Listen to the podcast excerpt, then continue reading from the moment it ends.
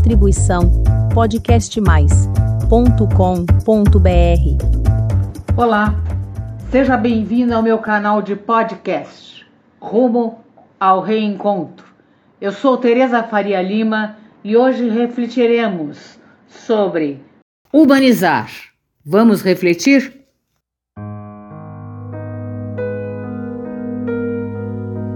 Nos últimos anos, tem se intensificado o uso da palavra humanização no movimento espírita. Alguns a direcionam para o atendimento em voluntários de instituições espíritas e seus frequentadores, outros ao tratamento da fluidoterapia para com os enfermos, dando tanto de um modo quanto de outro a conotação de que devemos tratar as pessoas que vêm ao centro espírita de maneira mais humana. Devemos ter ciência de que a humanização é a ação ou efeito de humanizar, de se tornar humano ou mais humano, tornar benévolo, afável. Conforme nós podemos ver, convém entender que a palavra humanismo possui dupla acepção. Expressa dois sentidos que não se opõem, mas se complementam. O primeiro caracteriza-se pela extrema valorização do ser humano, situando-o como centro das atenções o sentido e a finalidade do conhecimento na construção do que se convencionou chamar de antropocentrismo, em oposição ao teocentrismo medieval. É o segundo sentido pela formação intelecto-moral fundamentada nos clássicos, nos autores gregos e romanos da antiguidade, responsável pelo desenvolvimento da filosofia, da literatura, da cultura ocidental, das chamadas ciências humanas. O processo de humanização implica diretamente na evolução do homem, pois tem o propósito de aperfeiçoar suas aptidões através da interação com o meio ao qual está envolvido.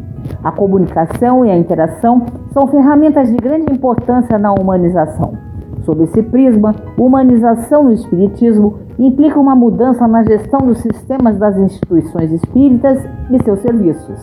Essa mudança altera a forma como frequentadores e voluntários da casa interagem entre si Assim, humanização tem como um dos seus principais objetivos fornecer melhor atendimento aos frequentadores e melhores condições para os voluntários. A humanização tem início dentro da estrutura interna da instituição, espírita. Como bem disse Joana de Ângeles, espírito, através da psicografia de Divaldo Franco na obra Novos Rumos para o Centro Espírita. Espiritizar, qualificar e humanizar o Centro Espírita. Nessa obra, Joana de Ângeles nos explica que espiritizar tem o sentido de resgate, de atrair as pessoas que frequentam o centro espírita para que se tornem praticantes, aceitando o espiritismo e não querendo ser adotadas por ele, permitindo que o espiritismo entre nelas e não apenas elas entrem no espiritismo. É viver a doutrina como ela é, na sua essência, sem adulterações ou adaptações. Qualificar significa adquirir conhecimento necessário à tarefa do bem. É saber o que fazer e como realizar.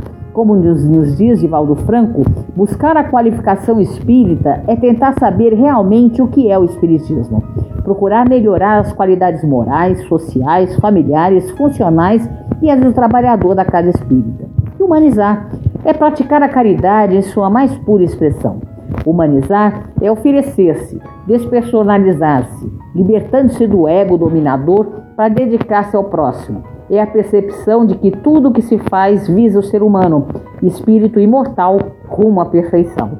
O Espiritismo é a nossa escola, a nossa oficina, é o nosso hospital, o nosso santuário e também nosso lar.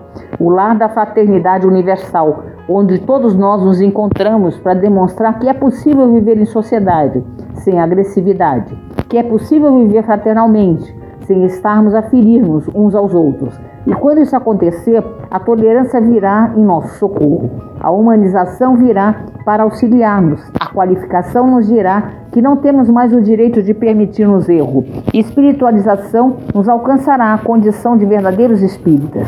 Mínimas qualidades do homem de bem, precisamente definida em Evangelho segundo o Espiritismo. Como espíritas, podemos afirmar que é pelo homem que o espírito se manifesta. O espiritual, enquanto manifesto, só é revestido à forma humana. O espírito existe e existe sensivelmente na forma humana, onde pode realizar a beleza perfeita. O espírito é sensível ao humano. e na forma humana que o conceito se desenvolve.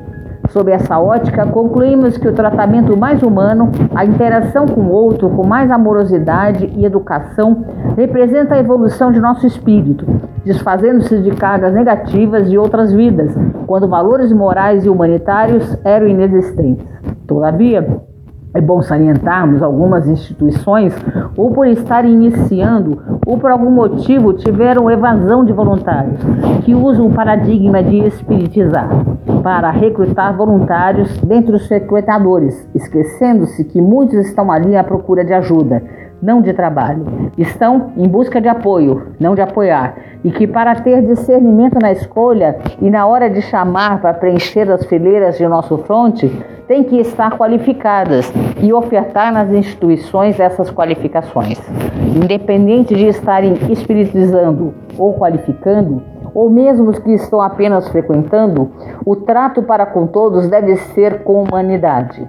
Outro ponto de extrema relevância é a inclusão nos centros espíritas. As portas devem estar abertas para atendimento e interação para crianças, adolescentes e adultos com deficiência. Nesse quesito, a evangelização infantil, ao abordar a igualdade e o preconceito, tem muita relevância. A humanização também está na adequação das instituições com adaptações de estruturas físicas para que possam receber cadeirantes e oferecer livros adaptados para o braille e audiobooks. O tratamento adequado e diferenciado é uma constante e requer aprimoramento dos voluntários, devendo ser considerada a tríade exposta por Joana de Anjos. Somos seres em evolução e a reencarnação nos permite a libertação dos velhos paradigmas. O primitivo selvagem de ontem é hoje um ser racional. Passamos, através das encarnações sucessivas, a vivenciar novas culturas e nessa adequação crescemos espiritualmente, tornando-nos mais humanos. Nascer, morrer, renascer ainda e progredir sempre, tal é a lei. Boas reflexões. Essa foi a minha mensagem de hoje. Obrigada por ouvir. E caso queira receber o aviso dos novos episódios publicados do Rumo ao Reencontro, deixe o seu e-mail em meu canal de podcast. Até breve. Distribuição podcastmais.com.br